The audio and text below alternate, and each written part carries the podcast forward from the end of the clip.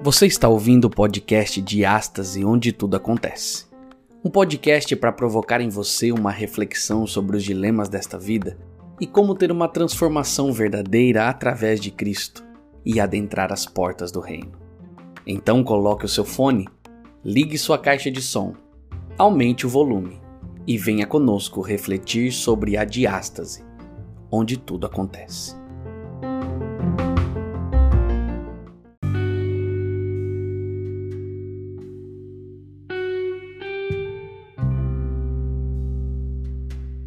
Olá, seja bem-vindo ao podcast de Astas e onde tudo acontece.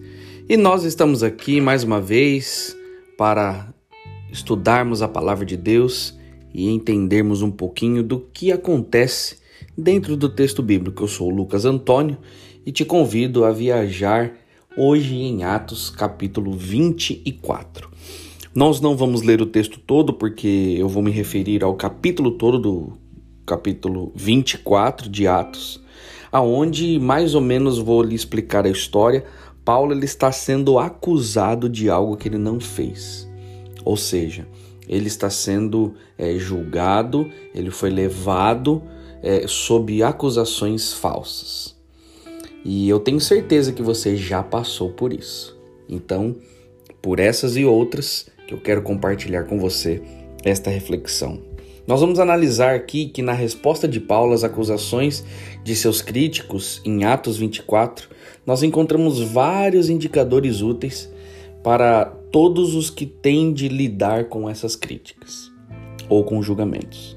Tértulo, que é citado aqui no capítulo 24, que falou em nome dos críticos dos, do apóstolo, estava bem consciente de que Félix era corrupto e estava por trás de alguns assassinatos políticos. O advogado, porém, julgou, né, pegou e jogou o jogo político.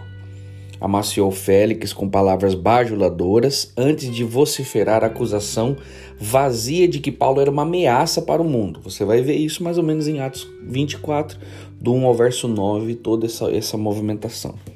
Quando ele terminou, Paulo se levantou e suas palavras foram breves e diretas. Qual é a primeira coisa que a gente nota na resposta de Paulo? Que é simplesmente ele recusou, ele recusou ali ser pego na emoção das acusações. Ele manteve uma postura amena, profissional, mesmo quando deveria estar furioso. E isso me traz à mente o primeiro erro que cometemos quando sofremos críticas. Com frequência, tomamos as emoções daqueles que nos criticam e ficamos mais irritados que eles. Superar isso é ainda mais difícil quando se trata de uma pessoa próxima. À medida que as emoções crescem, o raciocínio ordenado sai de cena e começamos a nos perder no pântano da autojustificação. Fechamos a mente para a sabedoria do que deve ser dito ou feito. Paulo não seguiu esse caminho. Segundo, Paulo se deteve aos fatos, afirmou datas, explicou eventos e negou as acusações de seus acusadores. Você vai ver isso em Atos 24, do 11 ao 13. Não raro nós lançamos mão da atribuição de culpa das motivações dos outros e então turvamos as águas da integridade quando, antes de qualquer coisa, deveríamos olhar os fatos obviamente. Paulo disse a verdade com a consciência tranquila e contradisse a história de seus acusadores em pontos importantes. Mas observe-o de perto. Ele também não hesitou em afirmar a verdade sobre suas convicções. Você vai ver isso do verso 14 ao 16. Não há nada igual a uma consciência limpa. Você dorme bem, pensa com clareza. Se um dia estiver na posição de ter de se defender, nem sequer resvale na falsidade. Se o fizer, volte atrás, admita que está errado e corrija seu erro, se possível.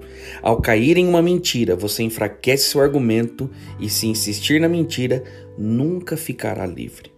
Em terceiro lugar, Paulo identificou a fonte original das críticas no seu caso, um grupo de pessoas que não estavam sequer presentes, do verso 17 ao 19. Poucas coisas são mais enlouquecedoras do que brigar no escuro. quando você está lidando com a crítica. Tendo identificado as pessoas e o evento que desencadeou a disputa original, Paulo pôde desarmar aqueles que o acusavam com base em boatos. O que estiveram presentes só podiam testificar de que ele acreditava na ressurreição dos mortos. Capítulo 24, verso 20 e 21. Finalmente, Paulo não iria desistir. Ele era como um bulldog em seu tornozelo, não iria deixá-lo escapar. Amo essa característica dele. Paulo não desiste, mesmo depois de dois anos de prisão, de várias acusações falsas e de ter sido jogado de um lado para o outro por oficiais romanos como se fosse um brinquedo. É evidente que nem todas as situações envolvendo críticas são claras e explícitas, mas ainda assim esse princípio é válido quando for difícil discernir e desvendar mal entendidos, quando for difícil seguir adiante em meio a críticas que envolvem erros de ambos os lados, quando for necessário engolir seu orgulho, não desista. Sempre que se vir acusado falsamente, siga em frente. Construa relacionamentos, encontre a verdade e repouse nela. Essa mensagem ela é muito atual porque a gente começa a entender que o tempo todo as pessoas estão procurando coisas para lhe acusar falsamente.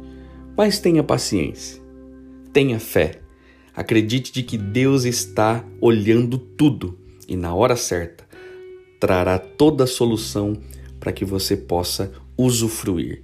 Não se esqueça, sempre que vir ser acusado falsamente, siga em frente, construa relacionamentos encontre a verdade e repouse nela. Que Deus o abençoe.